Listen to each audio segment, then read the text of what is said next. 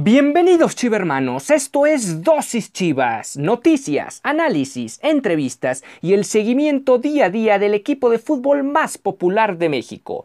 Yo soy Ricardo Romano Corona y diariamente inyectaré tu dosis Chivas. No olvides que puedes sintonizar nuevos episodios de lunes a viernes a través de Spotify, Anchor FM, Apple Podcast, Breaker, Google Podcast y Radio Public. Y sin más que agregar, comenzamos. 何?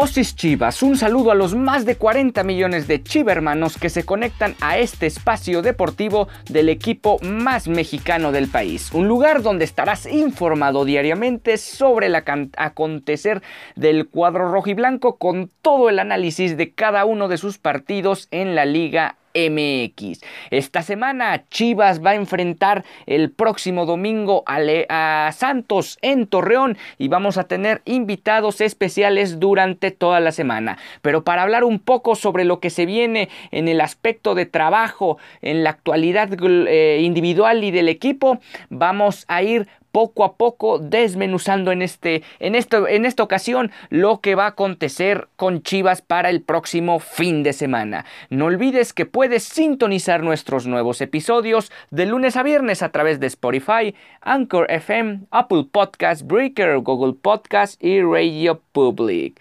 Y bueno, sin más que agregar, vamos con los temas del día de hoy. Y es que la primera nota relevante de hoy es que Jesús el Chapito Sánchez queda fuera de la jornada 2 porque se someterá, se sometió, perdón, a una cirugía por un golpe en el ojo ante el partido, en el partido ante León y estará fuera de circulación de 7 a 10 días según los reportes.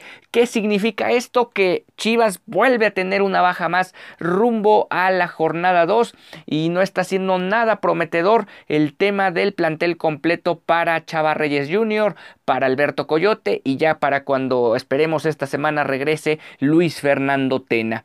Eh, se trata de un desgarro de conjuntiva escleral nasal del ojo izquierdo, así lo manifestó, lo puso en entre, más bien en un comunicado el equipo del Guadalajara. Debido a esta situación, el lateral derecho titular desde el torneo pasado del rebaño sagrado estará fuera entre lo ya mencionado 7 a 10 días, lo que obviamente lo descarta para participar en la jornada 2 allá en, Torreón el próximo domingo.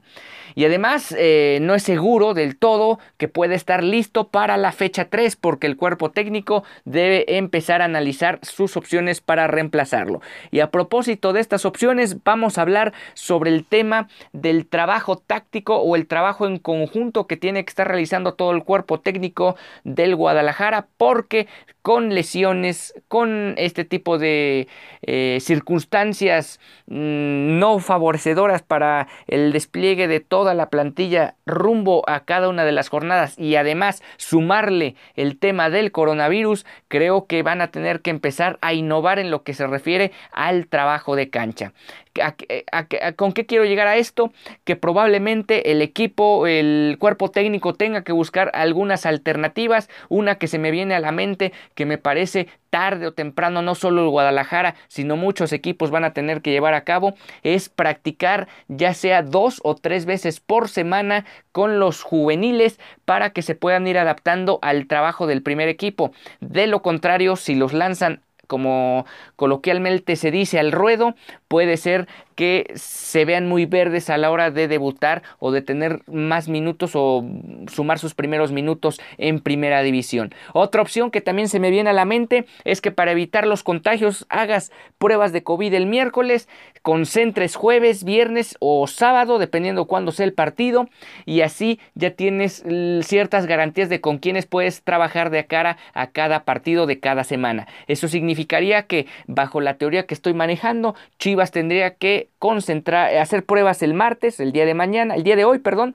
eh, el miércoles dar los resultados y el jueves y viernes trabajar con el plantel que, que haya dado negativo para no tener que estar haciendo modificaciones de emergencia como aconteció frente a León, donde al final medio equipo estuvo fuera de circulación por el tema de los contagios. Y bueno, ¿quién puede en específico tomar ahora la posición de el Chapito Sánchez? Pues por lógica debe ser José Madueña, quien llegó como refuerzo para el Clausura 2020, pero que todavía no ha podido convencer, ah, no ha podido convencer ni al cuerpo técnico ni al propio Luis Fernando Tena para tener una mayor participación y se ha visto muy muy limitada la misma durante lo que fueron las 10 jornadas del clausura 2020 y ahora ni siquiera tomado en cuenta en el primer partido frente al León.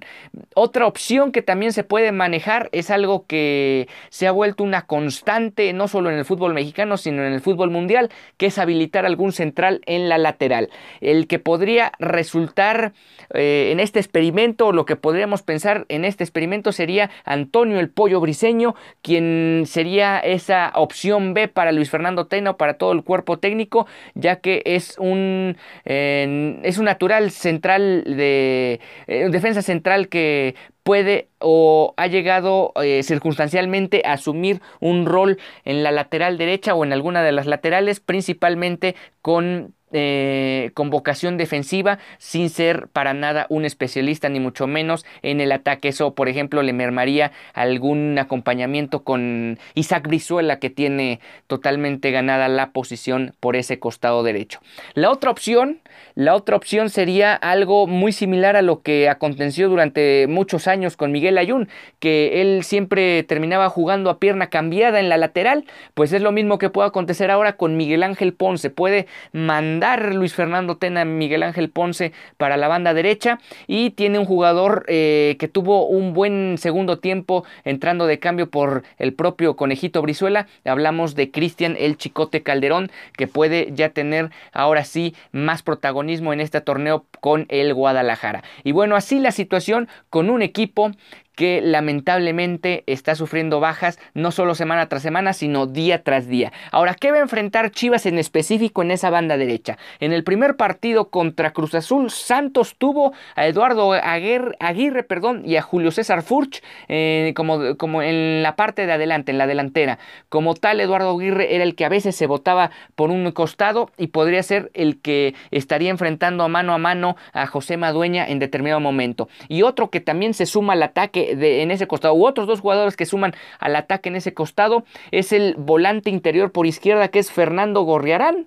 Y además, cuando cuando Santos llega a tener esa, esa proyección hacia adelante, el, también el lateral izquierdo suele subir a generar ese 2 contra 1 a la ofensiva y poder abrir los huecos contra el rival. Ahora, por otro lado, hay que decirlo, Santos tuvo un deplorable partido frente a Cruz Azul y tampoco hay que esperar que sea la gran maravilla lo que tenga que enfrentar José Madueña, Miguel Ponce o Antonio Briseño, el que sea el elegido de suplir al Chapo Sánchez. Y ahora sí, vamos a hablar un poco Ah, ya que estábamos tocando temas individuales de los jugadores, la evaluación que realizamos esta semana con respecto a los jugadores del Guadalajara, los 14 que formaron parte del primer partido en este eh, Guardianes 2020, este Apertura 2020 como comúnmente se le conoce, ahora con este homenaje a todos los héroes de salud que están combatiendo día a día el coronavirus en nuestro país. Pero antes de eso,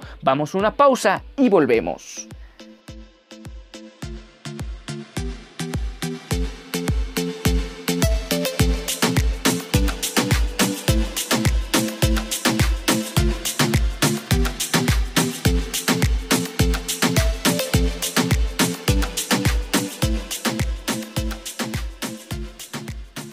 Ya estamos de vuelta aquí en Dosis Chivas, el mejor podcast del fútbol mexicano que te trae el día a día del equipo más popular de México. Y bueno, ahora sí vamos rápidamente con la evaluación de cada uno de los futbolistas que participaron o que formaron parte tanto del once titular como de revulsivos ante el empate de, roscas ante el equipo de la Fiera. Empezaron en la portería con Toño Rodríguez. Desde mi punto de vista, Toño tuvo un partido muy solvente, fue exigido en ciertas ocasiones y lo resolvió con categoría. Se llevó un 9 de calificación, considerando que lo más alto en esta escala es 10. El Chapo Sánchez precisamente tuvo muchas dificultades por, el, por la banda derecha. Fue superado en par de ocasiones que hay que apuntarlas, fueron las más claras que tuvo León durante el partido y fue más el error de Ángel Mena en ambas ocasiones que evitó los goles de León, pero realmente el Chapo Sánchez se fue se vio superado ante la ofensiva por el costado izquierdo del conjunto de, los panzas verdes de León. En general la, la central se vio hasta cierto punto aceptable con un 7 de calificación cada uno de los dos, tanto Irán Mier que alcanzó a recuperarse del tema del confinamiento, alcanzó a dar negativo para formar parte del cuadro titular y Gilberto El Tiba Sepúlveda, quien también tuvo un partido aceptable. Por ahí los estragos que causaron las diagonales que terminaron en pifias terribles del delantero de León, pero más allá poco que destacar. Miguel Ponce solo cometió un solo error, pero de ahí en fuera fue también un jugador que pudo proyectarse al ataque, que es lo que usualmente le gusta a Luis Fernando Tena, que sus laterales no solo tengan funciones defensivas o solo que le cumplan a la defensiva, sino que también le aporten al, al conjunto y a la estructura a la hora de ofender a los rivales. En la doble contención estuvieron Jesús Molina y José Juan Vázquez. Hay que destacar lo de José Juan Vázquez, lo decíamos el día de ayer, tuvo un porcentaje impresionante de pases conectados con efectividad y por otro lado Jesús Molina le costó mucho trabajo ese, eh, esa posición de volante mixto, tratando de ofender cuando usualmente eso le ha costado mucho trabajo, no solo con el Guadalajara, sino a lo largo de su carrera. Eh, si nos vamos ahora ya con los extremos, encontramos a Isaac Brizuela con un 6. hay que también considerar que estas evaluaciones las hacemos a partir del potencial de cada uno de los jugadores. Hemos visto a un conejito Brizuela que ha brillado enormidades con el Guadalajara, no desde hace un torneo o dos, sino desde hace varios años y es importante catalogarlo al nivel que lo hemos, que, lo hemos visto alcanzar. Por ende, ahora se lleva un 6, algo por debajo de lo aceptable, también considerando que salió de cambio al minuto, en el segundo tiempo debido a un golpe que se llevó sobre el final de la primera mitad. Y Jesús Angulo otra vez volvió a ser ese jugador intermitente que, que lamentablemente se vio en el torneo pasado, que parecía una esperanza en la pretemporada. Claro, estamos hablando hablando de solo un partido, pero no cumplió con las expectativas, no pudo tener ese, esa conexión constante, sobre todo con Saldívar o cuando se votaba José Juan Marías, para convertir o asociarse y generar peligro de gol latente en la portería de Rodolfo Cota. Y finalmente Ángel Saldívar se convirtió en el sustituto natural en ese sentido, a pesar de que también estuvo eh, en duda su participación por el tema del confinamiento, eh, se convirtió en el sustituto natural de Alexis Vega y pudo tener un partido solvente con 8 de calificación, salió de cambio en el segundo tiempo. Y finalmente José Juan Macías se llevó un 9 porque junto con José Juan Vázquez y Toño Rodríguez fueron los únicos jugadores capaces de demostrar que a pesar de las ausencias ellos tienen la calidad como para sacar a flote a este equipo.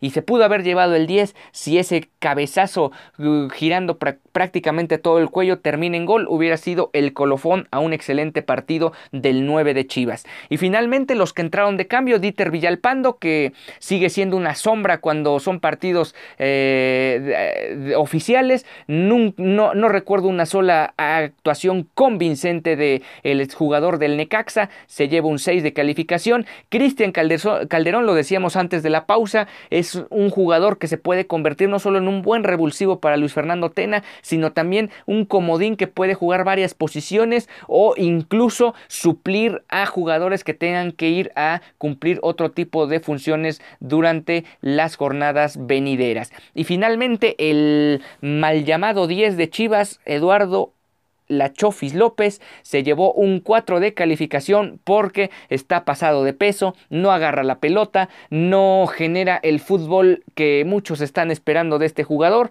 y realmente me parece incluso que ya su tiempo en el Guadalajara se ha acabado a no ser que tenga un oasis de buen rendimiento durante las próximas 16 jornadas del Guardianes 2020. Y finalmente en el tándem Salvador Reyes y Alberto Coyote en la suplencia que también tuvieron que hacer hasta el técnico suplente tuvimos que tener en este partido debido a la ausencia de Luis Fernando Tena.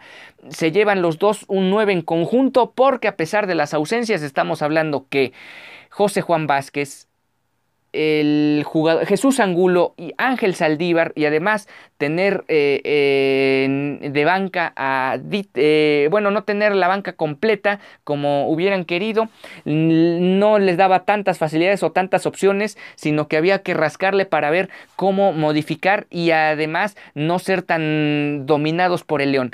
Lograron sacar el empate a cero termina siendo un buen resultado para el Guadalajara a pesar de jugar en casa considerando también que el torneo apenas va empezando y que el Guadalajara estaba en duda incluso pues eh, dos de los once que terminaron formando parte del cuadro titular en esta ocasión. Y ahora sí, vamos rápidamente a, más información porque para ya ir cerrando vamos a ir eh, en un minuto más a pausa, pero antes de ello, hay que decirlo, el, Guadalajara está teniendo un inicio de torneo realmente complicado eh, desde fuera del terreno de juego y esta vez afortunadamente no es un tema de fiesta, no es un tema de, de, nota rosa, sino más bien es una situación donde las lesiones y la propia pandemia del coronavirus está causando estragos. No sabemos a ciencia cierta cómo vaya a desarrollarse las siguientes jornadas porque también hemos visto que hay otros, hay otros equipos que la han pasado igual o peor que el Guadalajara. Y bueno, vamos a una pausa y volvemos. Esto es Dosis Chivas. Nos sintonizas por Spotify, Anchor FM, Apple Podcast, Breaker, Google Podcast y Radio Public. Volvemos.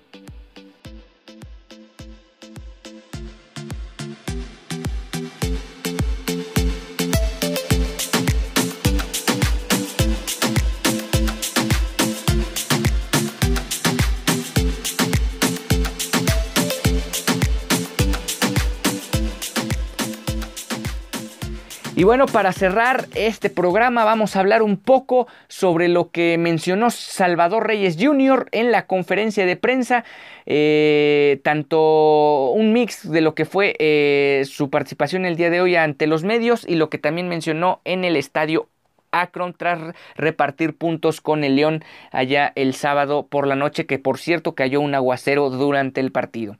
Algunas de las frases que hay que rescatar, la verdad es que debemos de tener mayor volumen de juego. Hoy era un rival muy complicado, pero hay que decir que salimos a jugarle de tú a tú. Y como siempre, debe de hacerlo este equipo. Creo que el balance es que logramos equilibrar las acciones del partido sabiendo que corrimos, corrimos con riesgos al final del mismo. Pues sí, es cierto, el Guadalajara, lo decíamos el día de ayer en el resumen, and tuvo los últimos 20 minutos eh, mayor dominio del partido, por lo menos ya no se vio tan agobiado como lo fueron varios ratos de tanto del primer tiempo como eh, esos primera mitad y finalmente a partir de la llegada del Chicote Calderón con el tiro a media distancia pudieron recortar la situación ante el cuadro de Rodolfo Cota. Otra de las frases de Salvador Reyes fue, ellos tuvieron algunas jugadas claras, pero después nosotros tuvimos las nuestras. Al final del partido creo que el empate es justo para los dos. Vamos a esperar a ver quién se puede integrar, que pasen los exámenes médicos y creo que Alexis por lo reciente es el más complicado.